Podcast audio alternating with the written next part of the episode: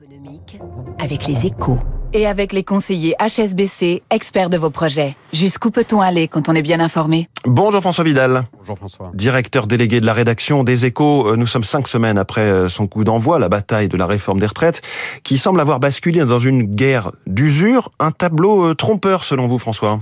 Mais facialement, vous avez raison. Hein, les semaines se suivent et, et, se ressemblent. Dans la rue, les défilés se succèdent dans le calme, avec une fréquentation en léger recul, mais toujours à un niveau élevé, tandis que le Parlement offre un spectacle désolant, orchestré par des élus LFI irresponsables, dont l'objectif affiché est de rendre impossible tout débat sur le fond de la réforme. Pourtant, les, les lignes ont commencé à bouger ces derniers jours. D'abord, la pression mise sur les députés LR frondeurs la semaine dernière montre qu'une majorité se dessine pour approuver le texte au-delà du camp présidentiel. Quant à l'opposition à la réforme, elle se divise de plus en plus ouvertement sur la question de l'obstruction parlementaire.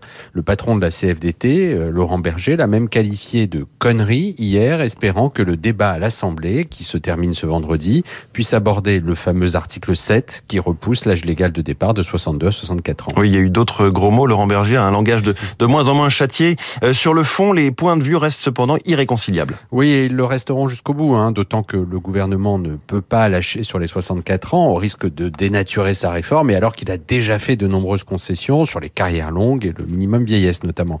Mais si la discussion s'enclenche au Parlement, des avancées semblent encore possibles sur l'emploi des seniors et les femmes en particulier, et les femmes en particulier, deux sujets au cœur de la mobilisation du week-end. On ne l'exclut pas en tout cas hein, dans le camp présidentiel. De quoi satisfaire une opinion publique qui souhaite toujours majoritairement qu'un compromis émerge à l'Assemblée et redorer ainsi l'image du gouvernement. De quoi offrir aussi une porte de sortie aux opposants réformistes, comme la CFDT notamment, alors que le mot d'ordre lancé par l'intersyndicale de mettre la France à l'arrêt à partir du 7 mars risque de les piéger dans un affrontement sans issue.